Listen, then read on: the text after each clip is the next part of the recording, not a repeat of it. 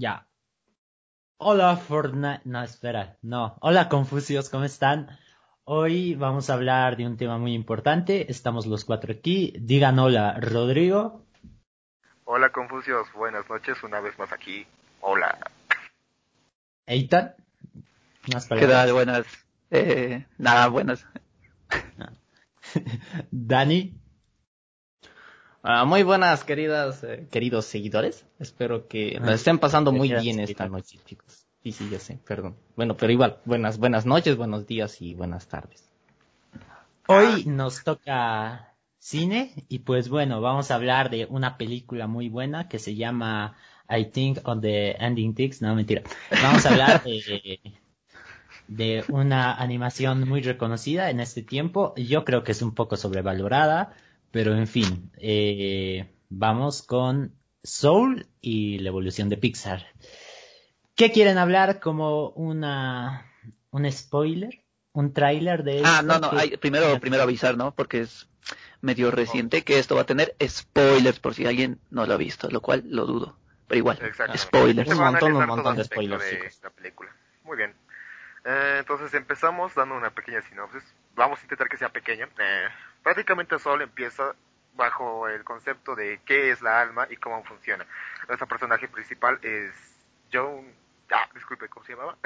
Joe Gardner. Joe, Joe Gardner, que termina, que es un aspirante a ser un famoso cantante o artista de jazz, perdón, que termina muriendo y él va al plano espiritual en donde está el gran después y el gran antes, eh, donde se desarrolla gran parte de la película, es el gran antes, donde se conoce a 22, una alma no nacida que es bastante testaruda, junto con Joe Gardner van a intentar buscar el significado de su existencia y también sus propósitos, es una gran búsqueda por ello, a la par de que también Joe Gardner intenta volver al mundo terrenal porque tiene que tocar con una de sus más... Eh, con una de las más grandiosas saxofonistas en el mundo del jazz. En este proceso, Joe Gardner se va a ir descubriendo, van a pasar muchas aventuras y al final simplemente Joe logra volver, salva a 22, vuelve a la Tierra y nos deja un lindo mensaje. Bueno. Muy bien, ahora chicos, valoraciones, opiniones acerca de Soul. yo, yo quiero primero eh, en primer punto, creo que es la película más sobrevalorada de Pixar. O bueno, creo que todo de Pixar es un poquito sobrevalorado. Menos, menos Toy Story. Toy Story eso es, es grandiosa. Pero además de esas, pues creo que hay un poquito de sobrevaloración por los espectadores. Y bueno, es normal, yo creo. ¿O ustedes qué piensan que sea normal la sobrevaloración en estas películas de animación. Tu sobre, a ver, a ver, tu, jefa es sobrevalorada. Hay que ser Es que es cierto, Alejandro, para Pixar, todo es sobrevalorado. Sí, Pixar es, es amor. Ha hecho cosas muy buenas. Tiene sus películas así que son infantes. Prefiero. O sea, no son las mejores. No, no son las mejores. Así no vamos a decir que merecen un Oscar, pero son divertidas. Y, y apelan al público que, que, que buscan no ven un primer lugar que son los niños y, es infancia, men, no puedes decir esas cosas, es delito. No, no, no es delito. Nos van a funar. Es que vamos al punto objetivo. En el punto objetivo le estoy yendo por eso, están un poco sobrevaloradas. Mm, a ver, lo llaman. Bueno, vamos a respetar también opiniones, pero hay que decirlo y es valorable. Hay una evolución clara en los conceptos que maneja Pixar. Pasamos desde el concepto más básico de un ¿y qué pasaría si los muñecos hablaran? Al punto en el que decimos, ¿qué pasaría si los sentimientos y el alma hablaran, ¿sabes? O sea, prácticamente eh, hay una gran evolución en el aspecto de que Pixar cada vez agarra temas más complicados. Un poco más adultos. Más adultos, pero eso sí, sigue manteniendo la ideología de que, bueno, su público es niño y tiene que seguir permaneciendo para ello, pero epa, muy bien ejecutado teniendo esa gran barrera de que no puede mostrar cosas que sean de un gran impacto o demasiado crudas. No quiero, o sea, hay grandes animaciones que, que son para niños, que no muestran crudeza o algo así. Menos las películas animadas de Disney de 1800, 1980, 70 y algo, porque, vaya. Mm, vamos a hablar. ¿En qué aspecto quieren comenzar? ¿De cuál vamos a hablar? Dirección, guion, narrativa. Bueno, que es lo mismo. Eh... Mm, yo, yo creo que sería mejor empezar por los personajes, ¿sabes? Describirlos, qué es eh, lo que los motiva, porque creo que es de los puntos más fuertes que tiene la película. Vamos. Muy bien, Ethan, nos haces el honor de empezar con tu opinión acerca de, ya sabes, algunos personajes que creo que desde el principio querías funar a uno en específico. No, no, no, no, no, no. Claro. Eh, claro, sino que, a ver, como principales tenemos a Joe y a 22, que son los protagonistas básicamente. Como antagonista tenemos a Terry, que Jerry, que eh, esto nunca me ha quedado claro, entiendo que es la gracia, ¿no? Pero ¿por qué separar esos dos? Por, porque nos presentan a Jerry como, como una, como, como un ser más allá de lo que nuestro diminuto cerebro puede entender. Pero ¿por qué separarlo, sabes? Porque todos se presentan como Jerry y Terry. Entiendo que es porque también tenemos que tener en cuenta, es para niños, no sé qué, es divertido, es, el antagonista. Eh, si, lo ves en inglés, lo es. E, esto es otro punto. Yo lo he visto en inglés, subtitulado. No sé cómo. Uy, ya llegaron los mamadores aquí. No, no, no. no, Vámonos, Hay que salir de la llamada. A ver, a ver. A ver. no, no digo, no digo que en inglés esté mejor. Yo lo prefiero en inglés. Pero también en español estará bien. Pero yo digo que en inglés hay bromas que no se pueden entender en español porque no se pueden traducir. E, eso me refiero. Si hablamos un poco de la traducción y de esos temas, pues nos quedamos cortos porque no, no todos hemos visto como mamadores el, el punto de inglés y español, pero uh, creo que es sencillo, ¿sabes? O sea, el manejo de por qué se diferencia Terry con los Jerrys eh, es básico, ¿sabes? Incluso me atrevo a decir que es algo hecho para niños porque lo diferencia tanto con los nombres como con los colores. Si te das cuenta, la paleta de colores para los Jerrys es un rosado, ya sabes, que va muy bien con la personalidad del personaje, que son, ya sabes, un poco despreocupados, son bastante iluminados, serenos, y Terry bastante, ya sabes, controladora, un poco más nerviosa y tal, que se refleja mucho con la paleta de color que es, bueno, blanco con azules ocres, un azul con bajo contraste. O sea que mm. básicamente ahí te digo, la diferenciación está en ello, que como has dicho, es el antagonista y como es una película para niños. no vamos a hablar del color aún. Es como gritar, es como gritar, niños, este es el villano, ¿sabes? No, no, no, a ver, no, no, para mí tiene un contexto mucho más filosófico esto de, de por qué los diferencian. Miren, primero hay que pensarlo bien, ¿no? Hay que analizarlo. Ah, la diferencia entre, entre, entre Jerry y, y Terry, a ver, eh, ¿cuál es para ustedes? ¿Cuáles creen que es? ¿Cuál es la, principal diferencia entre ellos? Una letra. Bueno, no, no, pues no es un nombre, sino en su personalidad. La personalidad de Terry, ya que es como te he dicho, es más nerviosa, más controladora. Los Jerrys, podríamos decir que son una versión más iluminada de, Terry. Los Jerrys son más tranquilos porque saben que todo está bajo control, mientras que Terry siente que va, todo va a estar bajo control siempre y cuando ella esté al mando y tenga el control de todo. Sí, y de hecho nos muestran esa pequeña partecita en, en el premio que le dan, ¿no ve? O sea, no tiene significancia ese premio, pero igual la tranquiliza y eso ellos lo saben muy bien, ¿no? Uno también es porque han vivido seguro eones, ¿no ve? Con ella, pero hay que, eh, va por el lado de que, sí, sí, perdón, eh, también va por el lado de que para mí eh, es una representación más de, de cómo funciona cómo funciona el todo no el, el todo nunca va a ser eh, nunca va a ser estático no ve siempre va a ser caótico y entre todo lo que entre todo lo, la calma que hay en el universo siempre hay partes caóticas. Ah, para mí eso es a lo que se refiere esa esa pequeña parte no ve porque tú sabes la analogía de la Biblia ¿Qué? es que, a ver, yo le entiendo, le entiendo, porque, claro, nos presentan a los Jerrys como eh, ellos se encargan del gran antes y Terry del gran después. Entonces, puedo entenderlo, ¿no? Por eso los Jerrys eh, siempre presentan esa serenidad. Yo los describo así, con serenidad, porque es su voz, su comportamiento, todos son serenos, ¿no? Son son serenos. En cambio, Terry está controlando el qué pasa después, las personas que tienen que irse y demás. Puedo entenderlo de ese sentido.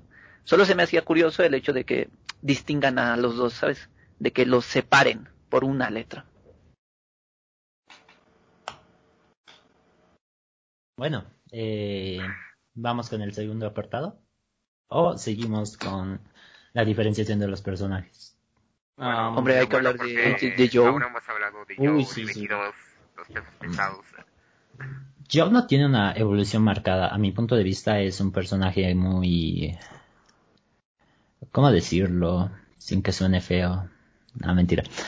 Eh, es un personaje que al mismo tiempo que quiere evolucionar en algunas partes, es... No, no diría que caótico, es como que muy medio soso, a mi punto de vista. Mm, A diferencia de Yo- 22, yo ahí es te un personaje un poco más. Yo, a yo ver, con ¿por eso, qué? que porque toda la historia, la, la historia es de Joe, eso está claro. O sea, también es de 22, pero el, creo que el gran cambio que tiene es Joe, porque todo, todo, toda su vida, que es de lo que habla la película, habla de, del vivir, toda su vida siempre ha sido él, siempre ha estado en su cabeza él. Quiero lograr esto y cuando lo logre recién podré ser. Por eso, cuando 22 está en su cuerpo, se da cuenta de todas las cosas que no ha escuchado. El hecho de darle más motivos a la pequeña niña, Connie, que tocaba el trombón, eh, el de su barbero, porque nunca le ha preguntado nada sobre él, siempre hablaban sobre jazz, es lo que él te dice. Eh, su madre nunca la ha confrontado, nunca le dijo yo quiero vivir de eso porque es a mí lo que me apasiona. ¿Te das cuenta? Por eso es un cambio. Cuando él se encuentra con todo lo que agarró, todos los recuerdos que tenía a 22 sobre la vida, es que él se da cuenta de que la vida no se trata de uno mismo, se trata de todo lo que nos rodea. Y aunque la vida pueda ser o no decepcionante, eh, hay que aprender a disfrutarla con lo que tiene, con lo bueno y con lo malo. Por eso yo creo que Joe es el personaje que más evoluciona en la película. Exactamente, y estoy completamente de acuerdo con Ethan porque, a ver, el concepto básico de la película de Soul es el- la búsqueda del significado de la vida, prácticamente, porque eso es lo que nos da a, entender que el significado de la vida es en realidad vivirla. Todas las personas que estamos aquí en este mundo es porque en algún momento hemos llegado a entender que estamos listos para vivir. No estaríamos aquí si no quisiéramos hacerlo. Podemos hacerlo y todo lo que hagamos después es una decisión eh, que podemos tomar después. Es como que pasa muy a segundo plano, pero lo principal es que estamos viviendo. Así que ten en cuenta que ese es el concepto base de la película. Todo el momento, toda la historia es sobre el crecimiento espiritual que sufre Joe. y todos los demás actores, incluso 22, son simplemente eh, personas consecuentes que ayudan a este proceso. Ahora, no voy a hablar de color, aunque el color, vaya, que en este aspecto ayuda mucho, porque después vamos a hablar de eso. Pero eso sí, permítanme dar un pequeño, una pequeña curiosidad técnica en la imagen. Si se han dado cuenta, lo que predomina en escenas marcadas de la película siempre van a ser tomas de, perdón, eh, escenas de escenas poco cerradas donde vamos a ver el cuerpo de Joe y tal, pero siempre viendo el personaje hacia la hacia la derecha. Esto, en un apartado gráfico, siempre va a representar el crecimiento, el, futuro, avanzar. Estamos viendo que, incluso gráficamente, la película te está diciendo que este personaje está creciendo y crece constantemente porque, como les digo, ese tipo de escenas predominan en casi toda la película. Yo estoy de acuerdo con este bello hombre. Solo ahí lo dejo, chicos. Gracias por bello. Ya, a ver, Let's go. a ver, para, para empezar, así, sí es cierto de que tiene un crecimiento. O sea, yo pensaba que iba a tener un crecimiento mucho más grande, el que tuvo, ¿no ve? Porque llega a una conclusión un poco am, apresurada, a mi parecer, al final. O sea, el final como que no, no me, no me cuajó, así siéndoles sinceros, en especial el final que se le dio al personaje, ¿no ve? Pero sí tiene un crecimiento, un crecimiento bastante. Y lo que dijo mi amigo Alejandro, ¿no ve? Es, um, para mí, a mi parecer, es- está incorrecto. Tiene un crecimiento, o sea, no es un crecimiento que digas, uy, está está súper chingón este crecimiento del personaje, ¿no? Está, está cabrona, eso es otra persona diferente completamente, ¿no? No, no es así, pero, pero sí tiene un crecimiento. Y, para mí estoy de acuerdo en, en, ese sentido con mi querido amigo Rodri y con creo de que hecho, llaman eso tiene un pequeño, una pequeña falla técnica, así que vamos a continuar sí, sin él por un momento. Eh, sí, sí, ah, quería aportar algo que ahora sí, se te escucha. Antes se te escuchaba como muy lejos. Ya, bueno, perdón. Es que estaba Ahora se te escucha así. Ahora de nuevo se te escucha, men. ¿Qué pedo, qué pedo? intentando, déjalo en nuestras capaces y hermosas manos por un momento. Eh, quería añadir como dato que lo que dijo Daniel tiene razón, porque el final no estaba planeado para ser así. A mí también me dejó un poco inconforme, insatisfecho.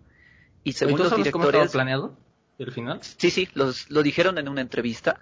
Cuenta, cuenta. Que dieron que, que eh, en realidad Joe tenía que irse al gran después, es decir, tenía que aceptar su muerte, ¿no? Decir, ah, ya, eh, acá ya no tengo cabida. Y me habría gustado mucho más que tomen este enfoque. De hecho, toda la escena, si, si ven el final, van a darse cuenta que está muy planteada eso. Y que el final por eso descuadra tanto, porque de repente sale y dice, ah, nunca nos han inspirado, ten otra oportunidad. Perfecto. Pero habría cuadrado mucho mejor y creo que le habría dado un tono mucho más serio a Pixar porque recordemos, esta película es para niños y el que pueda hacer que los niños también sepan que la muerte está presente, que no es ningún misterio y que no hay que ocultarles, me habría gustado mucho más. Habría dado un enfoque a Pixar como compañía mucho más serio, pienso yo. en pocas palabras, se les hizo así, ¿no? Ve con esa escena. A ver, brothers. Ah, a ver, brothers. Eh, en primer lugar, pues también eh, el director no está a cargo de todo. Sabes que el, las primeras personas que están a cargo de, de todo el film son, ¿cómo decirlo? La, la producción de... Producción. Producción la producción. Sí, sí, sí. La producción. No, no los directivos, la, la producción en sí. Porque ellos son los que dan dinero, demás cosas, fondos, XD. Claro. Y bueno, si ellos dicen no queremos esto, pues hay que hacerles caso, obviamente. Yo creo que por eso, porque es una película de niños y creo que no querían tomar el tono de que Joel se, se vaya de eso. Creo que los productores, los productores ejecutivos más que todo, yo, yo pienso que hayan dicho no hagas esto, sino cámbialo a, a otro tipo de forma, de, de escena, de hecho, De hecho, Alejandro, y eso es algo que ya es como dato, ¿no? Eh, de hecho, eso sí fue muy polémico, porque como dijo Ethan, tocar el tema de la muerte, del alma como tal, es demasiado pesado para el público al que se dirige Pixar, que no hay que mentirnos, son niños, son su mayor ingreso, por así decirlo. Así que teniendo en cuenta eso, eh, el final era bastante, era la parte más polémica de toda la película en cuanto a producción hablamos. Así que se hicieron como unos cinco o seis finales alternativos que obviamente no están al ojo público pero algunos que otros los podemos conocer. Uno que es el que dijo Ethan, en el que Joe simplemente se va al gran después, y uno que es el final del director, el de Pete Doctor, que fue, que básicamente era que Joe, en el momento en que estaba por irse al gran después, es interceptado por uno de los Jerrys y acepta ser un, un instructor del gran antes de manera indefinida y él va a, de alguna forma, hacer que la formación de las almas se renueve, sea una, nueva metodología que ayude a nuevas almas. Un año después, a lo Dragon Ball, a lo Dragon Ball GT prácticamente, a lo Gran Goku, eh, yo hubiera vuelto a mundo terrenal y ahí se hubiera reencontrado con 22, 22 siendo una niña pequeña.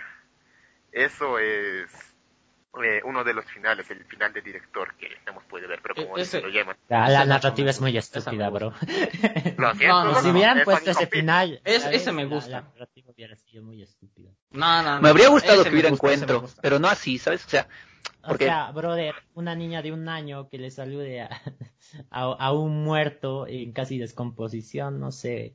no, no, no, no, no. Ese espacio del gran después es un plano eh, inexistente, o sea, no está bajo las eh, leyes de espacio-tiempo y te das cuenta que un año en el gran, gran antes puede ser igual dos segundos en, el, en la vida real.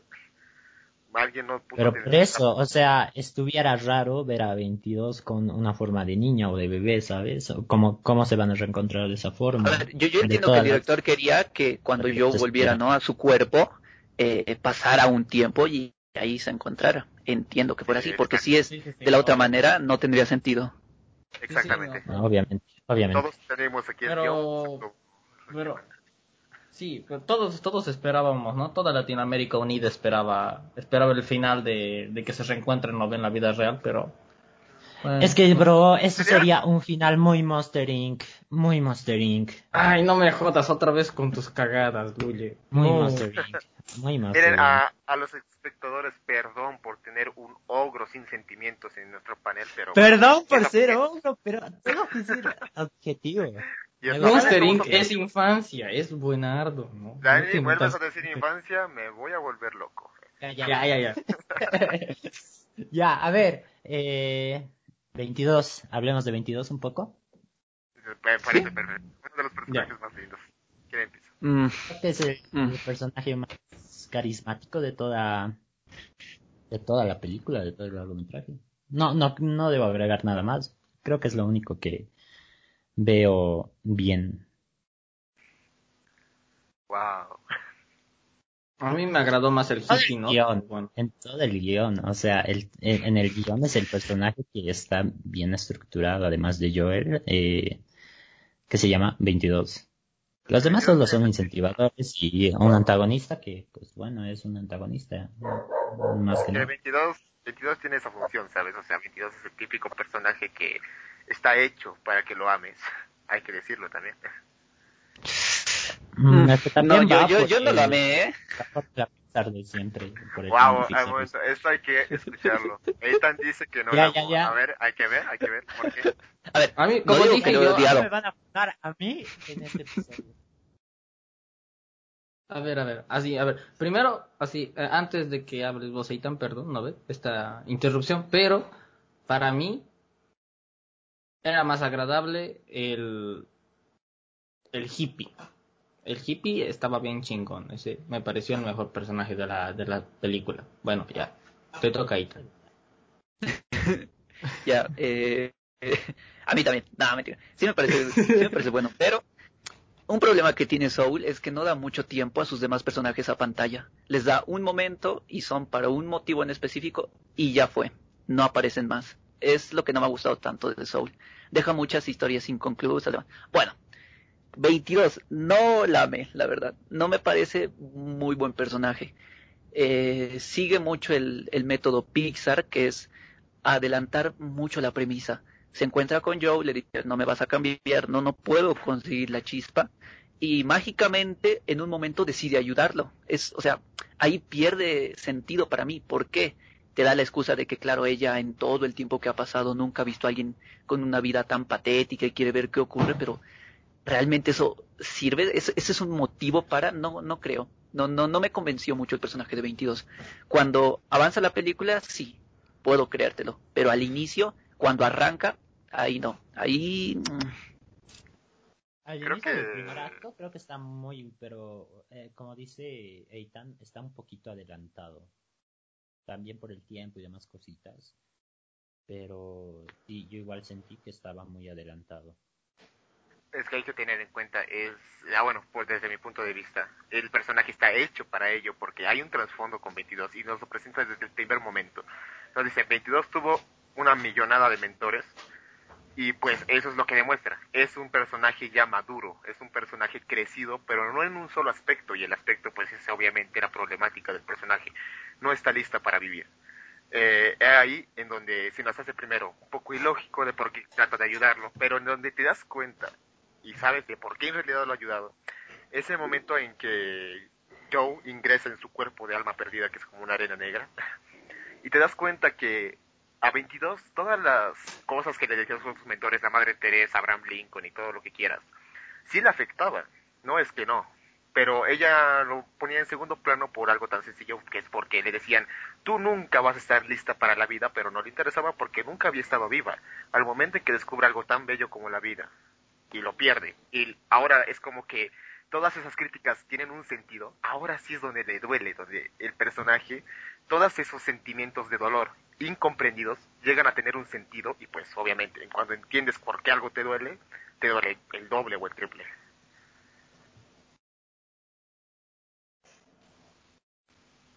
¿Qué, ¿Qué vamos a decir? ¿Qué íbamos a decir? Tranquilo, Ya. velocista, lo hiciste. bien.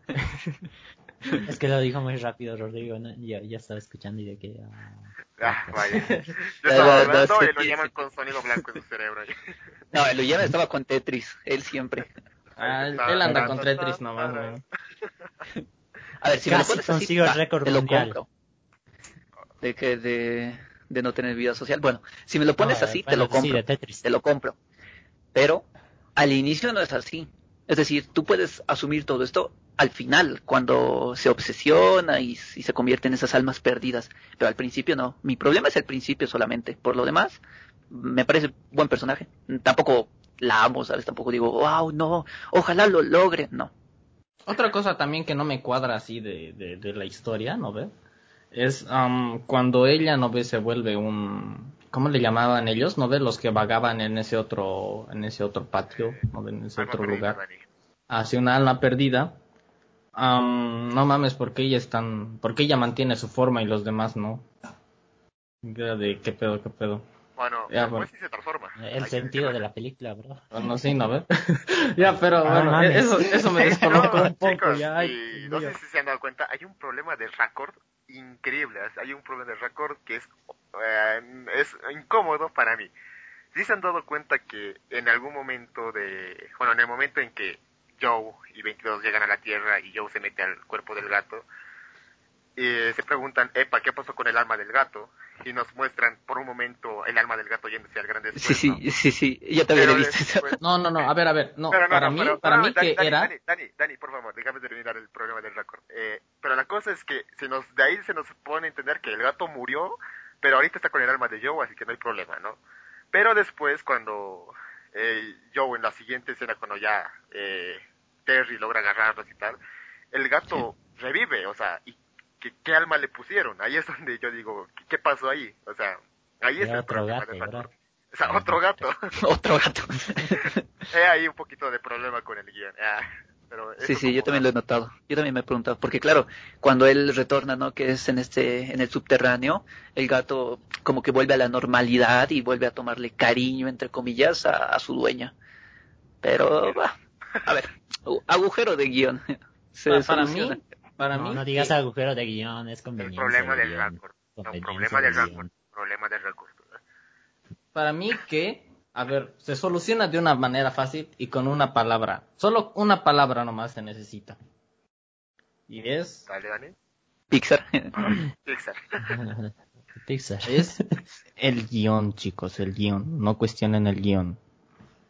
Ah, brother, el guion Bro, está un poco mal hecho. Eh, Papi, De, de lo mejor que podríamos hablar, de lo, de lo mejor que podemos hablar, y sinceramente es de lo que mejor lo utilizan, es la dirección y la composición de la fotografía, nada más. Exacto, imagen. A ver, Ahí te patinas un poco. No es lo, o sea, a ver, si es lo mejor o no, se discute, pero no es lo único que tiene Soul. Tiene muchas cosas. La música también a Yo mí me pienso que es lo mejor.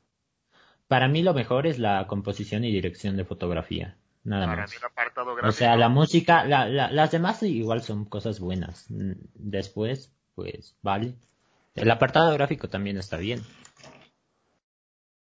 No, sí. Es, diría que es de las películas, no de las más experimentales, pero sí han experimentado, porque entiendo que debe ser un poco complicado darle cierta tridimensionalidad a los Jerrys, porque son 2D, son líneas, Ah, y, de y no hecho- se les ve. De hecho, eh, bueno, ¿puedo hablar un poco del apartado gráfico o no, Luis ¿Te vas a... No, sigue Daniel. No, tenemos que hablar sobre los Ah. personajes. Después Ya, ya, ya. No, es que ya, ya hemos terminado de hablar de los personajes. ¿De quién más vamos Sí, ya, a ya. hablar? Perfecto, listo. Del terciario, del hippie. Pido- Claro, de Moonwind. ¿Qué más? Ya, bueno. Contacten toda la trama. Vamos por la, la parte que más vamos a hablar, creo que es algo muy referente, apartado gráfico, dirección, composición de fotografía, colores, etcétera, etcétera, etcétera. Todo La lo que música, debe, es la música. la música, todo lo que es dirección de arte en sí. Producción. The art direction, bro. Ay, por fin. Ya, hablar una vez, pues tú eres Bueno. el primero que quiere hablar. Eh, chicos, eso quería decirles y también quisiera saber qué tal les ha parecido este método eh, tan experimental que ha sido utilizar el CGI con la animación 2D eh, tradicional. Bueno, digital, ¿no? El trad digital que ya es demasiado conocido. Ya me lo parece- vi en Klaus, así que no me sorprendió tanto. A mí me sorprende. Dani, por algo sencillo. Lo utilizan hasta para solventar los problemas que normalmente te dan con el CGI. Ten en cuenta una cosa, y esto es algo que he visto bastante utilizado en la película y en bastantes partes. Como el modelo del alma de Soul utiliza mucho un CGI bastante, vaya, como un alma, ¿no? Hay partes con transparencia, pero eso no quita que sea un modelado 3D. Hay partes en las que si un alma se toca con otra, se fusionan en una misma forma, o sea, parece una plasta. Esto lo puedes ver súper marcado en el momento en que Joe y 22 se toman de la mano, en el momento que saltan por el portal. Eh, porque ahí, cuando se agarran la mano y hacen un plano detalle, las manos se deberían juntar al momento de volverse una plasta, pero con este recurso de animación de digital eh, le hacen una línea, un delimitador y me parece, o sea, bastante genial, o sea, me parece bastante bueno eso que lo utilicen incluso para solventar errores y también para crear personajes como los Jerrys y Terrys, ¿no? Hay algo que me gustó de esa parte. Bueno, es la parte donde... ¿Qué se llama este? ¿O quería seguir hablando, bro? Si, si no te dejo. No, no, dale, dale, dale. Bueno, hay una parte de la que me gustó que es la cómo cambia su a dimensión 2D cuando cae al ¿qué se llama? Al Al gran antes. del más sí, del, del gran gran después al gran antes donde pasa su su función a 2D. Me gustó esa parte. Esa parte. Sí, es bastante bueno. Sí. Bueno, a ver, fueron como cinco segundos, pero se ve bien, la verdad. Y se nota mucho eso de la animación 2D porque, por ejemplo, un- una escena que remarco mucho es cuando salen de la barbería y está ese sujeto, ¿no? El que hacía bromas con todos y tal. Y por accidente lo atrapa, no sé qué, y luego lo bota. Se ve marcada en las papas a Terry. Y puedes ver ese- esa diferencia, es muy clara. Es como ver una fotografía y dibujar algo encima de esa fotografía. Es, es ese contraste a mí me ha gustado. Por eso digo que han experimentado con eso. Ha debido ser una tarea complicada. Mm, Más o menos, digamos, ha sido como para el montaje, se, para el montaje, para el pro de montaje, pues le debe costar. eh. Para mí, Pero a bueno. ver, am, para mí han utilizado un poquito ¿no? de inspiración de lo que fue Klaus. ¿no? De- e- esa película que tenía que ganar el Oscar, pero no ganó. Tenía. Tenía- Sí, tenía no, que no ganar. ganó, no ganó. No, no, no ganó. Pinche, pinche Toy Story, y esta vez sí digo. Maldito Toy Story, se la ha mamado. Pero bueno. Eh, sí, pues. Pero, pero bueno, a ver, ya. Para mí que así, sí experimentaron, porque ustedes muy bien, muy, muy bien lo dijeron. O sea, se nota mucho eso de, de que también está dibujado, ¿no ve? Tradicionalmente, algunas partecitas bien bonitas.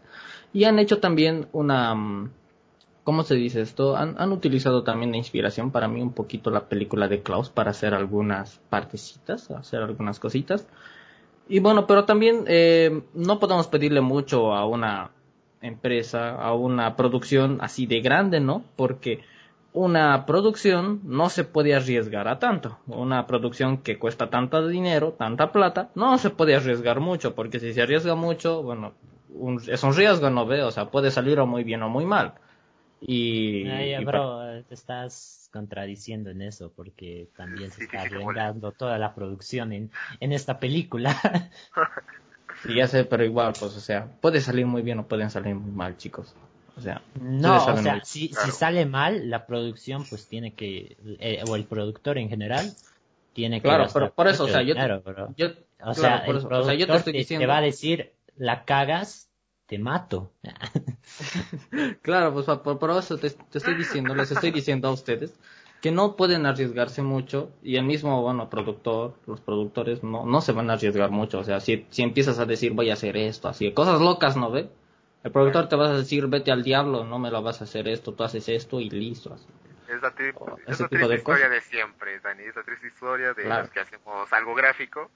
Que al fin y al cabo nosotros tendremos el concepto de los dioses, tendremos la técnica de Jesucristo, pero el que lo compra no le gusta o quiere que sea azulito o color oro, y pues tiene que. Qué gran referencia. es, es su dios, es su dios, men, el productor. Entonces, No, no es bueno, dios, es nuestro enemigo, pero bueno. El productor no es el enemigo, el productor es el amigo que te da, que te da, que te presta plata y le tienes que devolver lo más antes posible. Exacto. me, me debes Luyaman, muy me debes Luyaman. ¿sabes? ¿Qué? Me debes, me debes Luyaman, tú ya sabes. Después vamos No, a. Rodrigo, a, a Rodrigo le estoy diciendo, no a ti. Y tú me debes Ah. 30 bolivianos, no mames. Bueno, Ustedes me deben, ya voy dos podcasts que no me pagan, ¿eh? Eh, perdón, es que a- aún no, no monetizamos, nos faltan 50 viewers más. Tu primer pago va a ser... Sí, tu primer pago va a ser en tres años, chico. Hemos firmado contrato, tenías que leer las letras chiquitas. Ah, ya sabía yo. Bueno, pero a ver, continuando. em, o sea, a mí me pareció de esa manera, ¿no? Y también es, es normal que pasen esas cosas porque, bueno, es una producción grande, como ya he dicho, ¿no? No solo pasa en la industria de la, de la, de, de la animación, también, también pasa en la, en la industria de la música y también en la de los videojuegos, ¿no? Que no pueden arriesgarse a hacer muchas cosas nuevas. Sí, tienen pasa mucho más en la de los videojuegos. Por eso, videojuegos AAA, que es como se conoce, ¿no? De grandes producciones, eh, son muchos, se parecen bastante. Sabes cuando es un juego AAA, por cómo se ve y por cómo se juega. En cambio, los juegos indies eh, siempre son mucho más experimentales, cuentan historias mucho, quizás más íntimas o más profundas, o rompen el medio y la cuarta pared, etcétera. Aunque en esta Jueguen peli- Hollow Knight, chicos, jueguen Hollow Knight, es bueno. es bueno. Ojalá ya va a salir Silksong. Ah, qué ganas. Ah, sí, sí. Lo estoy terminando recién yo, Hollow Knight, man. Estoy después de las mantis. Ya, pero a ver, después. No, no, no, nos, Siempre nos vamos nos cambiamos. por la tangente. Sí, sí, sí, ya. Hombre, Ustedes querían trata, hablar. ¿no? Ustedes querían hablar del tema de, del color, ¿no? Ve, a ver, hablen, hablen del tema del color, chicos. A Me gano el eh, turno. Vale, chicos. No. Alejandro, dale, por favor. Ya, a ver. Eh, en los mundos está muy diferenciado el color. eh, siempre son en, en el mundo terrenal, pues son, son colores cálidos, son colores de rojo, de- del RGB, eh, cambiando a naranjas, a, ¿cómo decirlo?, a amarillos, y en el, y en el apartado del otro mundo, que es el, ¿qué se llama, Ethan? no me acuerdo. El gran antes. El gran antes, pues van con azules, van con azules, definiciones de azules, morados, etcétera, etcétera, etcétera. Hasta amarillos, porque el amarillo es un color neutral, digamos, ¿no? Y bueno, ya, eh, está muy bien dirigido en eso, hasta el- en la forma que toma, ¿qué se llama? La, la forma que toma 22 cuando está en el cuerpo de Joel también son colores azules, si no lo notaron, la bata es azul. Eh, cuando, cuando usa su ropa de, para, para estar en el concierto, pues el café no se le ve, no se le ve tanto y va a cambiarse a, también un, un traje azul. Es algo, eh, la dirección está muy, muy bien hecha. Su dirección de arte está demasiado bien hecha y también se parece mucho porque hay más, mm, ¿cómo decirlo? Eh, más personas afroamericanas en todo el todo el film. Se ve siempre más personas afroamericanas de todo. Eso dice que están en Harlem creo creo no sé. Mm. bueno tú Rodrigo eh, creo que quieres hablar un poco más de, de colores así que yo te voy a dejar hasta aquí en, en el tema de dirección. Y bueno es un metraje eh, es un largometraje de montaje tonal o bueno, un- una diferenciación de un montaje tonal y un montaje métrico. El montaje métrico es un poco más que va, que va la música con el, con solo el montaje. eh, un montaje normal como Bohemian Rhapsody y demás cositas, Shrek y ya. Eh, y el montaje tonal va con los colores, con la paleta de colores que se da y con la utilización de diferentes medios que se puede utilizar como, como la música para dar un dar como, como si fuera un, un ritmo más abierto a que las personas estén más no sé cómo explicarlo bien pero bueno. Rodrigo tú habla ahora. Muy bien Ale gracias. Y bueno dijiste Shrek y se me puso un poco agria la boca. Bueno eh, hablando un poco de la dirección de color me pareció increíble pero no increíble desde el punto estético, que también es bastante rescatable, sino desde el punto narrativo. El uso del color en la narrativa me pareció genial. Si se dan cuenta, el rojo y el azul son dos tonos que van a contrastar bastante en esta película, además de un juego con los colores contrastantes, ¿saben? La saturación siempre va a ir variando. Al principio de la película tenemos una saturación baja, mostrando unos grises, momentos un poco ocres, ¿no? Eso lo vemos más que nada en la escuela, que vaya, narrativamente la escuela es un lugar desmotivador para Joe y la paleta va a ello. Pero a lo que yo me voy, ya donde me pareció muy bien ejecutada el uso de la paleta de color, fue en el momento en que podemos ver los tonos eh, cálidos y sobre todo predominante del rojo, con reflectores, luces o el simple choque de luz cálida en la piel, en la piel morena que tenía Joe. Siempre en el momento en que la narrativa mostraba a un personaje que estuviera inspirado o que fuera una fuente de inspiración, siempre el ambiente o esa cosa tornaba a un color cálido predominante rojo. Eso me parece genial porque siempre va a ser así. Ahora, hay algo que también pensaron muy bien y es que si todo el tiempo, eh, más que nada al final, que es donde estamos a tope de pasiones, a tope de inspiración, todo estuviera de rojo sería demasiado cansador para el ojo, sería un poco antiestético que todo estuviera pintado de un mismo color.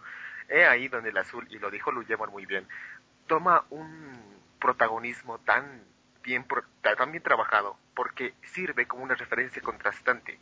Hace que el personaje de Joe, al estar en todo un ambiente rojo, al ser toda la situación roja, el azul hace que guarde protagonismo, no pierde protagonismo porque Joe siempre va a ser el punto recalcante en la escena. Esto también lo podemos ver progresivamente en el concierto que da eh, Joe cuando ya logra recuperar su cuerpo y todo. Vamos a ver, y vaya, esto es un poco quisquilloso de mi parte y quizá suene un poco paranoico, pero a mí me pareció muy lógico.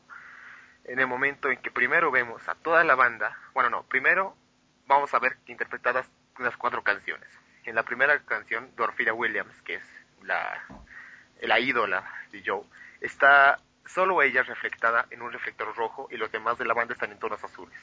Epa ahí donde el protagonismo está en Dorfila Williams.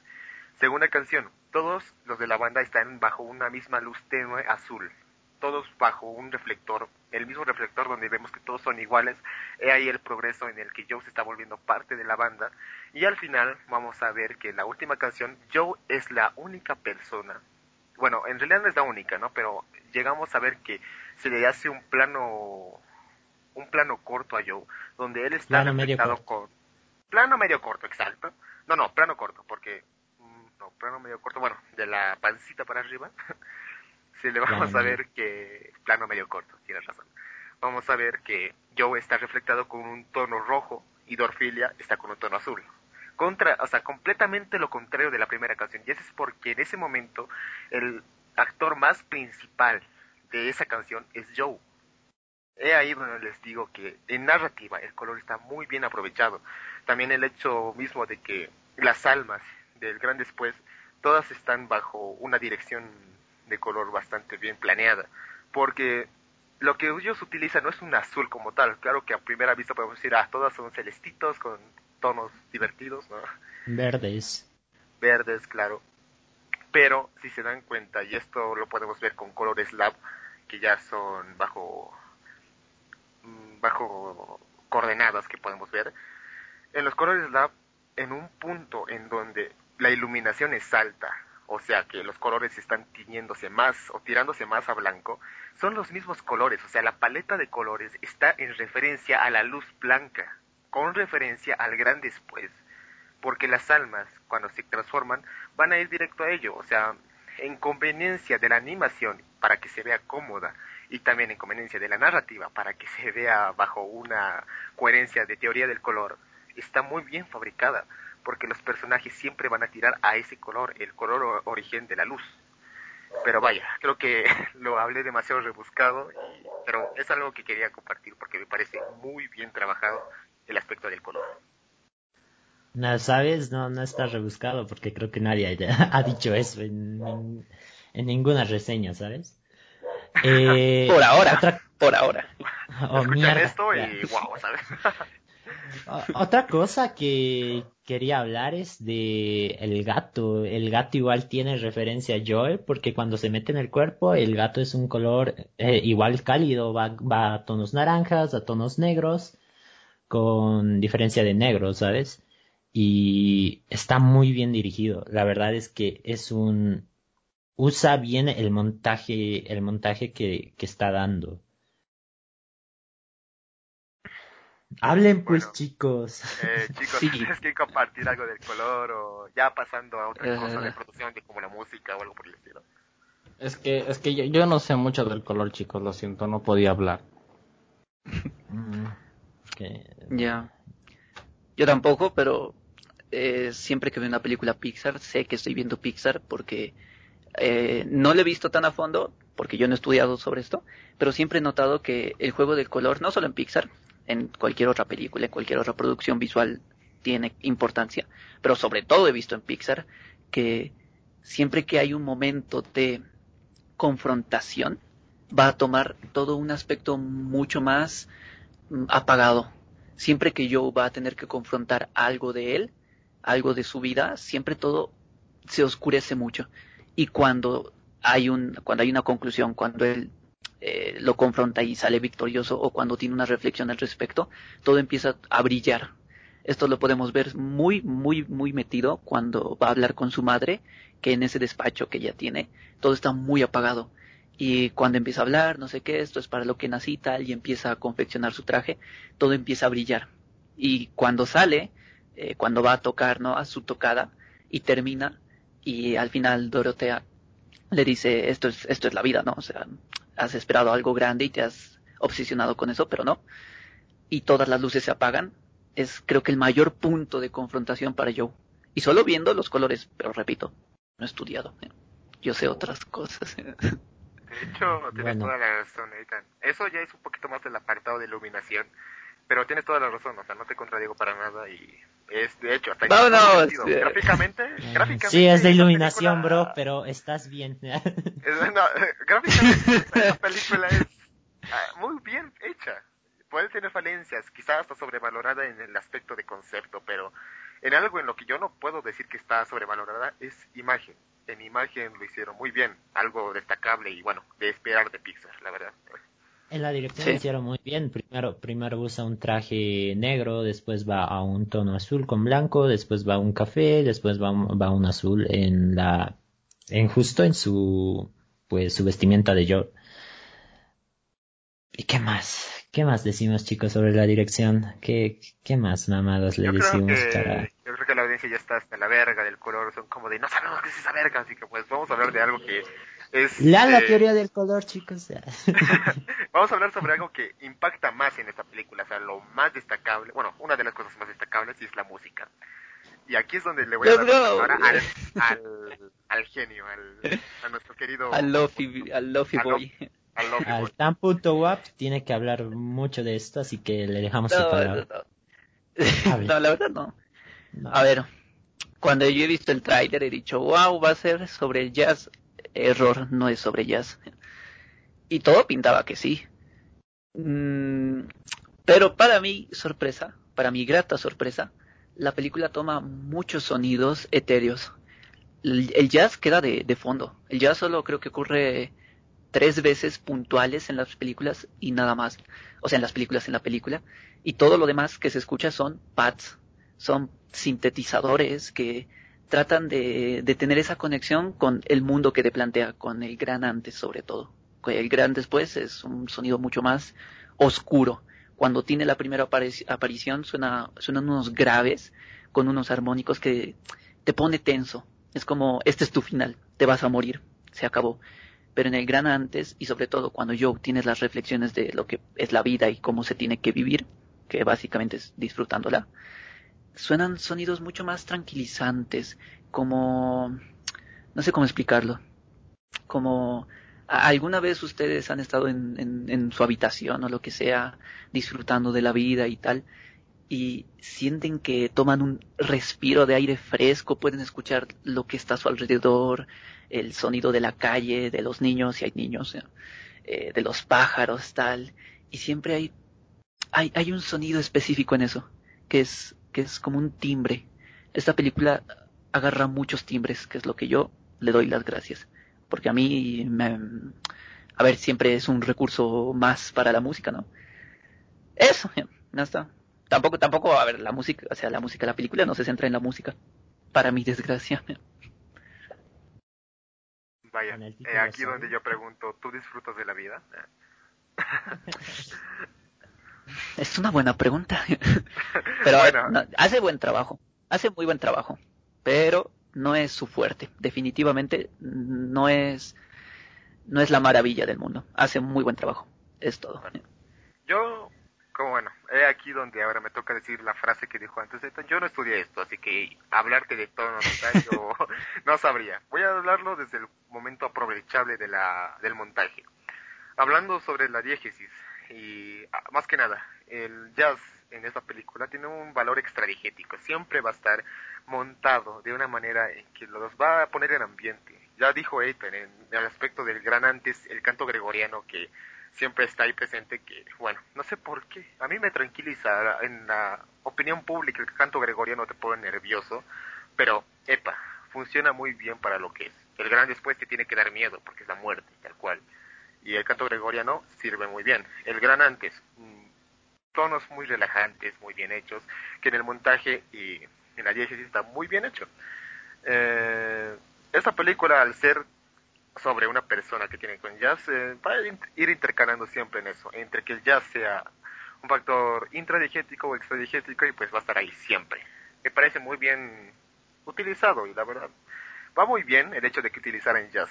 Yo creo que si hubiera utilizado otros recursos como no sé, una persona que le guste un género más clásico. Bichota o la bichota.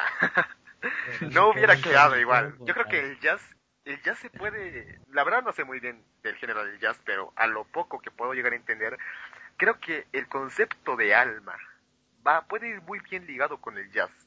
Porque el jazz, eh, y sobre todo el que representa esta película, que es el improvisado, que es el jazz improvisado afroamericano, va muy bien con el concepto de alma, algo impredecible, algo hermoso, algo que nos nos lleva a sentir sensaciones, colores y cosas tan nuevas, algo muy relacionado con lo que es nuestra alma, algo individual, algo que puede ser muy espontáneo, pero tiene una lógica al fin y al cabo. Creo que va por el género de con el mismo nombre, ¿no? Que el género soul. Sí, eh, va más al soul que al jazz. Por, eso yo también pensaba, wow, voy a encontrarme aquí música, no sé qué, qué divertido, pero no. Eh, cuando toca, creo que Rodrigo, a lo que te refieres, de, que demuestra la vida y tal, son solo en las partes en las que Joe toca. Porque cuando toca con Dorotea, eh, la primera vez no, sino la segunda, cuando es su gran noche, eh, pasa muy rápido, ni siquiera escuchas apropiadamente, ¿no? Uno se esperaría al menos una escena de dos minutitos que sea tocando y tal y disfrutarlo, pero no. Solo le da importancia cuando Joe toca.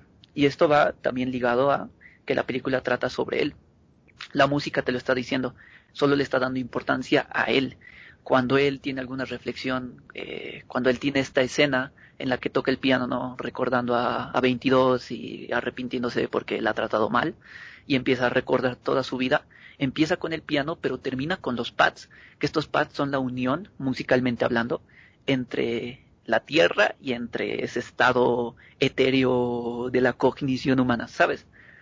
Por eso las canciones que más van a destacar van a ser esas, ¿no? Las cuando toca Joe y tal. Pero para mí, las más importantes, las que más, de las que más recursos ha sacado la película son los pads, los sintetizadores y las cuerdas. Vaya, eh, y de hecho me acabas de hacer recuerdo de un punto específico en la película donde la música, si no fuera gracias a la música que está de fondo, es que esta escena puede tornarse muy tétrica o muy devastadora. Si se dan cuenta que en el momento en que Joe muere por primera vez, está tornando una música muy alegre. Es como de ta, ta, ta, Sí. O sea, eso ayuda mucho, porque si imaginan esa escena sin la música, hubiera sido muy traumático, sobre todo si eres un niño que está viendo esa escena, ni siquiera con una música tétrica, simplemente en mudo. Simplemente ver cómo Joe está hablando con alguien por teléfono y de la nada, ¡pam! y de la nada al otro mundo. Yo ese rato, si fuera un niño pequeño, diría, "Ok, mamá murió. Pero no, o sea, la música que es tan alegre en ese momento te distrae de eso, hace un juego con tu cerebro que no te hace pensar de que en realidad murió, simplemente fue una transición. Pasó de una escena a otra, no tuvo el peso de muerte y creo que eso es algo muy bien pensado de Pixar porque recalcamos, esta película es para niños. Para Y la vimos nosotros, general, viejos. Público en general. Sí. Público en Para- general.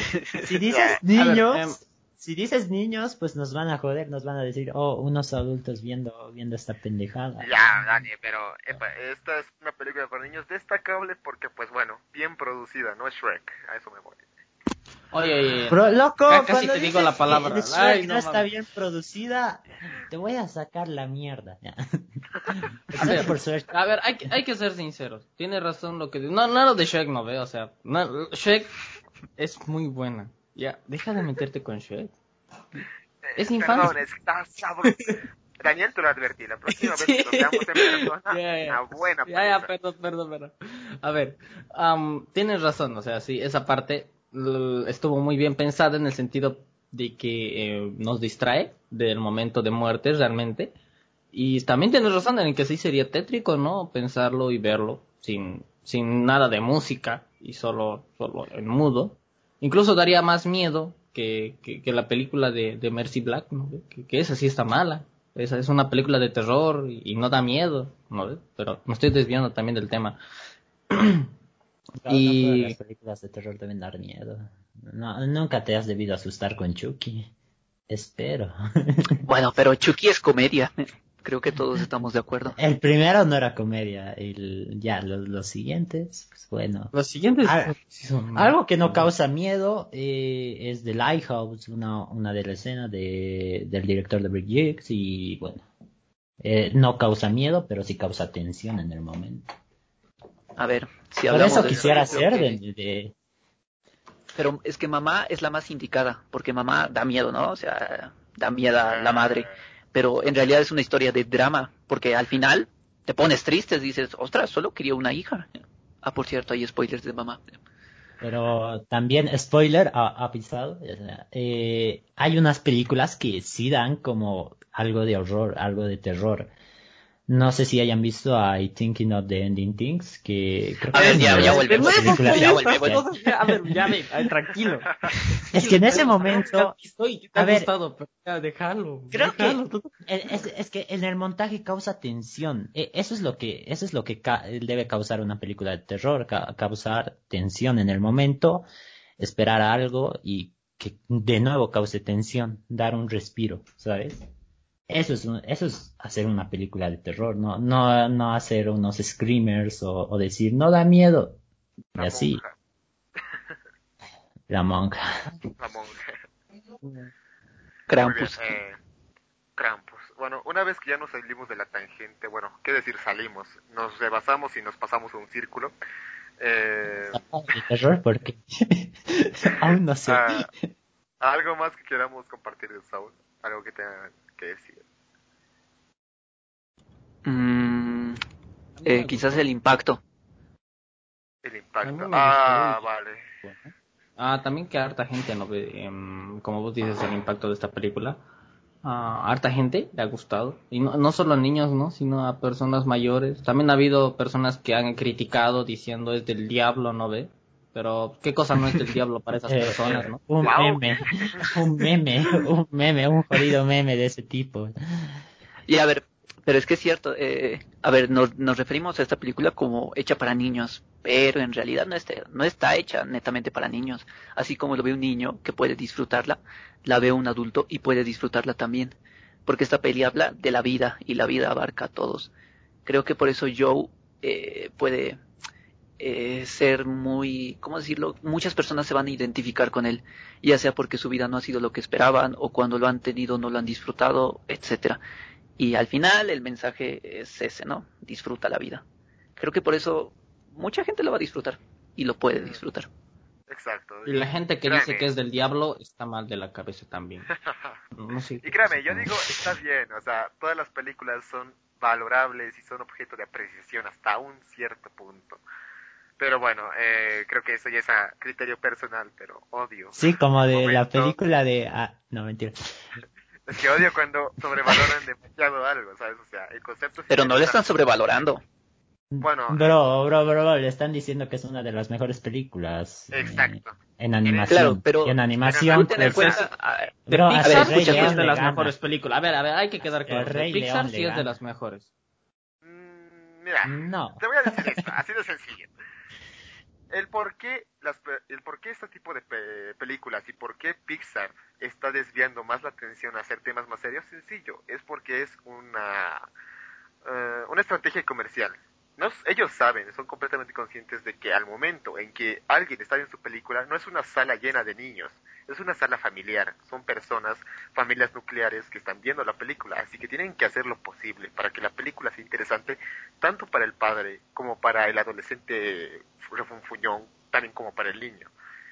He ahí donde yo digo, no es un concepto, el concepto es perfecto, pero la ejecución es limitada ¿Por qué? Justamente por ello, porque como tiene que abarcar y gustar a una familia nuclear promedio, tienen que dejarse de lado muchos temas un poco delicados.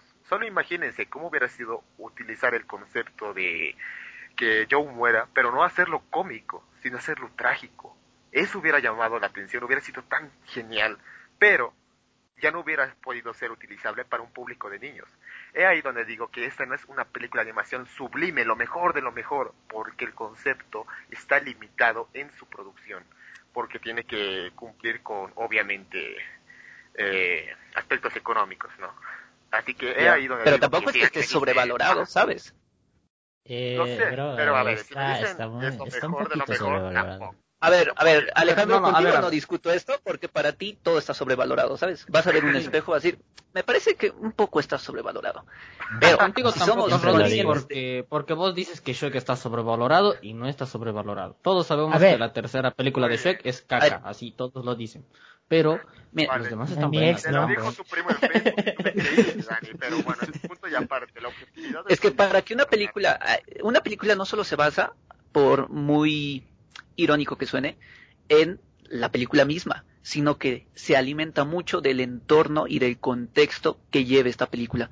Por eso la siguiente película de Makoto Shinkai, que es el de Kimi no Nawa o Your Name como lo conocen más, que dijo él, la siguiente película que haré de amor será eh, sobre la pandemia. Y vas a ver que esa película va a ser un éxito y que a mucha gente la va a gustar. ¿Por qué? Por el contexto porque nosotros estamos en una pandemia.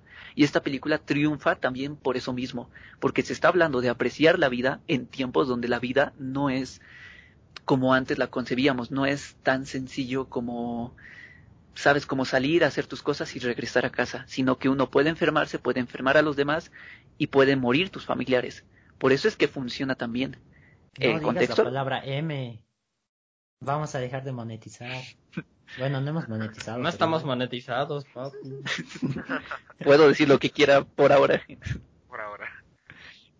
Bien, a ver, pero eh, también hay que ser sinceros en que, o sea, sí tienes, tienes razón, mucha razón, eh, Eitan, con eso de que sí le afecta mucho su entorno y, y bueno, también el contexto del eh, sociocultural, ¿no? De, de, en el que va la humanidad, porque bueno, ahorita no estamos con esta época en la que en la que se funa a todos, en la que puedes cancelar a cualquiera.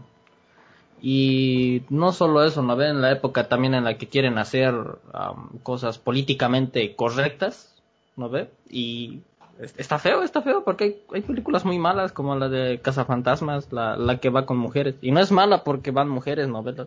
Sino que es mala porque está mal hecha la película. A, mí me gustó. bueno, Alejandro, tú eres una cosa para enojarse. Alejandro, tú eres la, representación de la palabra hipócrita. A ver, a ver, pero también hay que quedar claros en que Rey León 2 está buena también. Rey León 2 es una buena película. Eh, ¿Qué estás hablando? Lo... Ah, ya. Rey León 2 está muy buena, men. Está bien, chicos, está bien. una cosa. Tienen razón. Las circunstancias sociopolíticas y, so- bueno, más que nada las sociales, dan para que esta película sea, pues, aclamada, adorada y amada.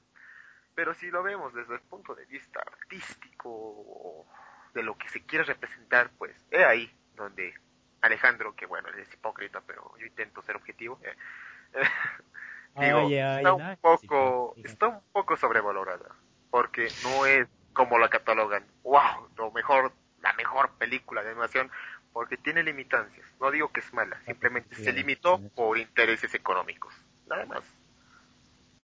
mm. Mm. Eh, ahí donde Bien. Sí.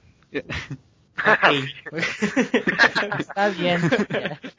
Eh, sí, está, Me está, está, está un poco sobrevalorada al, al término de que muchas personas dicen que, wow, es, es algo sumamente, Pixar ya habla de cosas serias y no sé qué, pero desde poco estaban hablando cosas más o menos serias. A ver, pero Coco es, es, Coco es muy, mucho la fórmula de Pixar, ¿sabes? De, No, pasa esto, ah, casualmente ahora estoy en otro lado y tengo que regresar, que siempre ha pasado, lo hemos visto y no Toy está Story. usando Soul. No, pero déjate. Soul sí, pero la diferencia es que, eh, que no trata a sus personajes de la misma manera. Porque Coco sabes quién es el bueno y quién es el malo. Te deja ese contraste tan claro todo el tiempo. Lo mismo han hecho en Zootopia, por ejemplo. Y con, con Soul no. Con Soul te está dando una lección de vida. Con Coco te está diciendo, ah, este en realidad ha matado al padre de- del niño, así que él es el malo. Pero lo bonito es apreciar y recordar a los muertos. No es lo mismo, ¿sabes? Pero además, hasta eso me parece absurdo, que digan, ah, Pixar por fin está tocando temas serios. A ver, y eso no es reciente, no voy a hablar de Coco, no voy a hablar de Unidos, o sea, producciones de 2020 y 2017. Voy a hablar de Wally. Wally salió en 2008 y desde ya ese concepto y cómo lo manejan, prácticamente la destrucción de la humanidad, ya era un tema delicado y lo tomaron, pero no les funcionó, hay que decirlo, pero era un tema delicado y se atrevieron. Exacto. Eso creo que es una de las mejores películas de Disney, creo. No sé, ¿Disney? no la analicé. Disney, Dis- Disney. Disney Es de. Disney y Pixar. Es de Disney y Pixar, brother. Exacto. O sea, hablando. Pero la adquisición fue no hace mucho, ¿sabes? Sí. O sea, no puedes decir a, a Wally algo como de Disney porque no era parte de Disney esas épocas, man. Era parte, creo que. del- Bueno, no, ya, ya, ya. Bueno. Ya, a ver, No voy a renegar esta Sí. vez porque ah, eres Daniel. Así que. Oye, oye, oye, no, no, yo digo cosas que son verdad. Yo soy la voz del pueblo, man. Hay que ser sinceros. tú eres Yo la voz de Dios. no, tú eres la voz de. De, de, de chicos mal de la cabeza. No, mentira. De las personas Eh, que un remake fue uff. Ya, pero, Ah. pero Wally también estaba muy buena. O sea, yo pienso que eh, más que sobrevalorar, más de que sobrevalorarla, eh, es como que ahora es diferente, ¿no? La, eh, el hecho de que algo se vuelva, de que algo sea bueno y se vuelve viral muy rápido, um, em, pasa factura ahora, ¿no? Porque porque ese, ese ratito la gente empieza a opinar de cosas y ni siquiera ha visto la película, o ni siquiera le ha prestado mucha atención a la película y dice ya cosas, ¿no? Eso, eso ya es otro. Y, y bueno, las reglas han cambiado en ese sentido porque, a ver, antes, en 2008, ¿no? cuando salió Wally, no teníamos esto que era así tan implementado las redes sociales, ni estábamos en pandemia. Cosa que también ha ayudado a que toda la gente ande en su celular y ande opinando cosas en internet. Y bueno, ahora han cambiado las cosas en el sentido de que todos ahora le meten, ven algo y quieren hablar de esa cosa y ven que es popular y otra gente más habla todavía y, y la gente empieza a hablar y hablar y hablar, hablar de cosas que ni sabe, men, y bueno, y le mete igual, eso, es feíto, men. Pero tenemos que vivir ya también con eso porque, porque bueno, es, es parte ya de la cultura, ¿no? O sea, ya no, no podemos hacer nada porque todos los jóvenes, casi todas las personas de, de menor de, de, de 50 años, meterle, tienen un celular y todas esas personas van a querer dar su opinión y a veces un poquito descabellada, ¿no? Su opinión. Sin ofender. Como los que opinan que, a ver, como los que opinan que, que, ¿cómo se llama esta película? Que Joker, eh, te, que te hace empatizar con Joker, ¿sabes?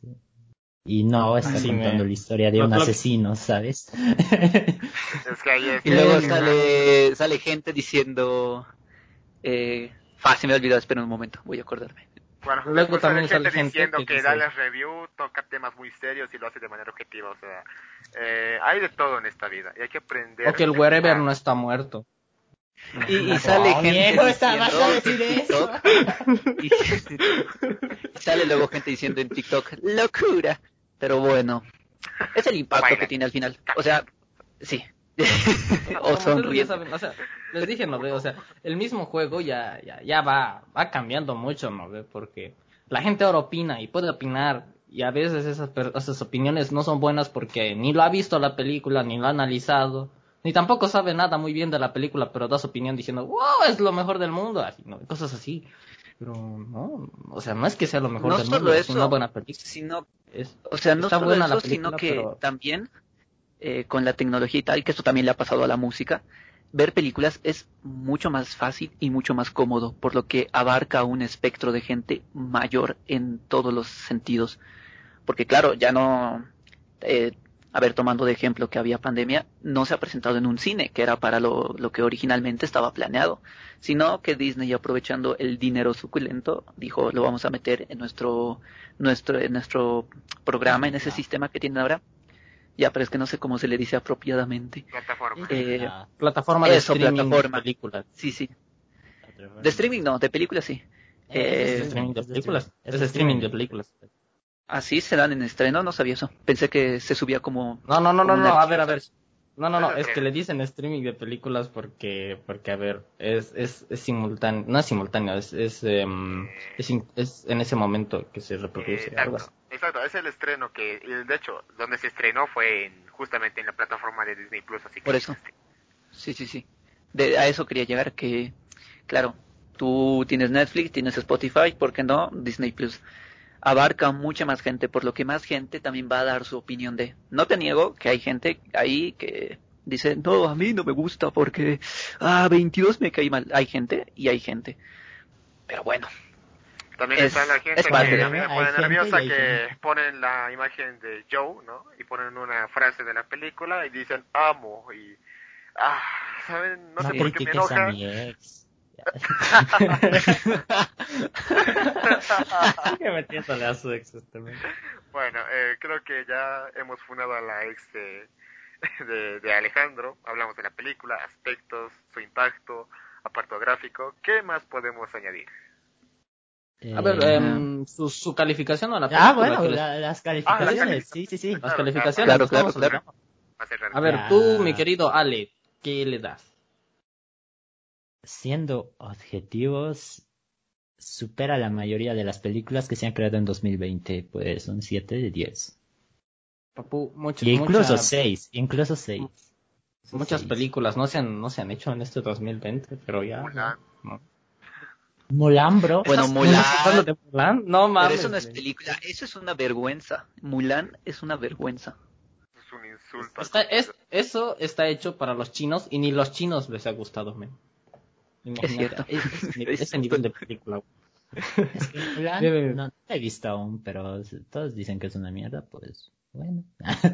Y te va a gustar, seguro te gusta, conociéndote. No creo, a ver, sé que en una parte hay donde un tipo que no sé qué, que vota su cosa, que dicen que vamos a hacer la cultura china, no sé qué, y hay algo de referencia a las películas chinas de esa época, de la época de los 90, donde todo era tipo Matrix, ¿sabes?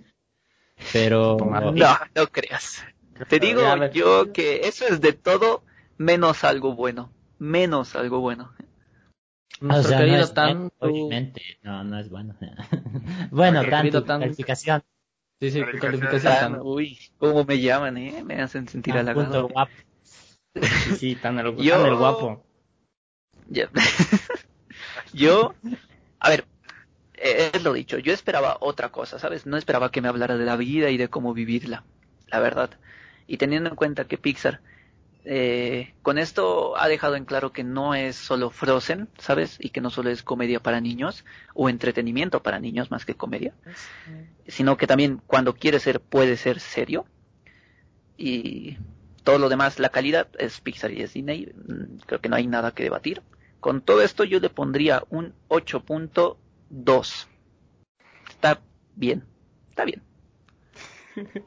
ya, bueno. Um, tú, querido Rodri, ¿qué calificación le pones a la hermosa película? Muy bien. El concepto, todo está muy bien trabajado, concepto, todo lo único que me incomoda, bueno, no incomoda, sino que digo, ya lo he dicho, no está muy bien aprovechado un concepto tan genial y que bueno, nos dieron las, nos dieron el inicio para algo hermoso, pero bueno, limitancias. Yo sí le pongo su 8, bien clavado, me parece que es buena, pero repito, si vienes a mi Facebook o a mi página de inicio y me pones la foto del gato con la leyenda miau miau, pues me voy a enojar bastante. Tú te enojas de todo, eres más hater que yo. No. Bueno, Dani, tu nota. Bien, bien. A ver, chicos, hay que ser sinceros. Estaba buena la película. O sea, no es una obra de arte. ¿no, ve? no, es el Titanic. El, Titanic tampoco es un... que el Titanic tampoco es una obra de arte, hay que ser sinceros también con eso. Pero, pero, eh, sí trae algunos conceptos in- interesantes, también trae unos temas filosóficos bien chingones, no sé y bien chidoris por ahí, que está bien también, está bien también. Y se ve muy bonito, o sea, na- nadie va a discutir cualquier cosa que haga Disney porque pues, le mete tanta plata que lo va a hacer bonito aunque esté feo. Y... Bro, Mulan. No, no, pero o sea, me refiero en, en, el sentido de que es bonito visualmente, pues. Ay, le mete tanta plata que lo hace bonito mm. visualmente. Mm. Está bonito visualmente Mulan. Hay que ser sinceros también con eso. Visualmente, con vestuarios, 10 de 10. Pero lo demás, caca. Pero ya, me estoy desviando, me hacen desviar de la tangente. Yo le doy un... Tambores de, de retumbe, ¿no veo? Le doy un 8.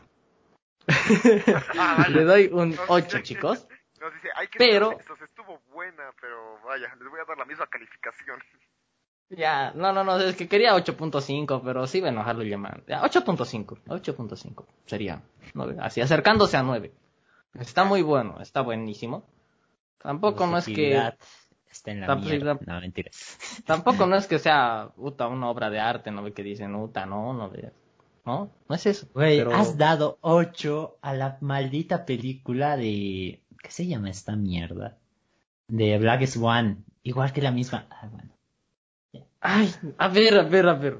Le estoy dando 0.5 más. Es algo.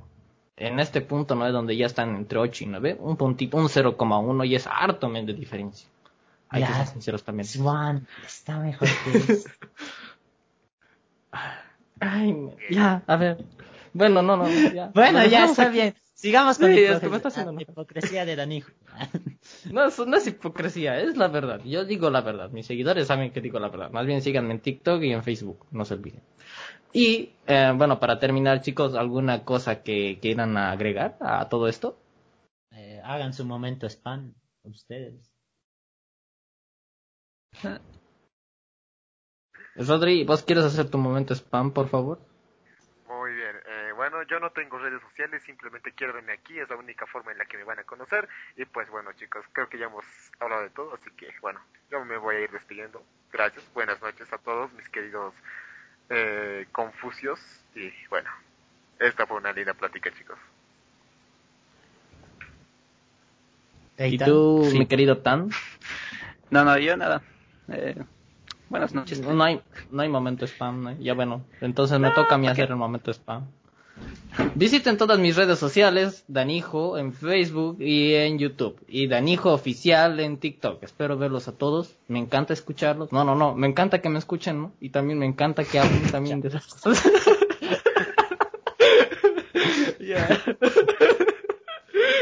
Ay, perdón. Me estoy rayando. Y quisiera que nos sigan escuchando. Estamos ya casi por terminar la primera temporada. Los quiero mucho. Y es infancia. Hasta luego. ¡Ay! Eh, eh, bueno, nos vemos. Nosotros somos Expresión Sonora. El próximo, vi- eh, el próximo video, casi digo, el próximo podcast, pues va a tratar de anime y vamos a hacer la continuación a animes de culto. Y bueno, eh, nos despedimos y bye.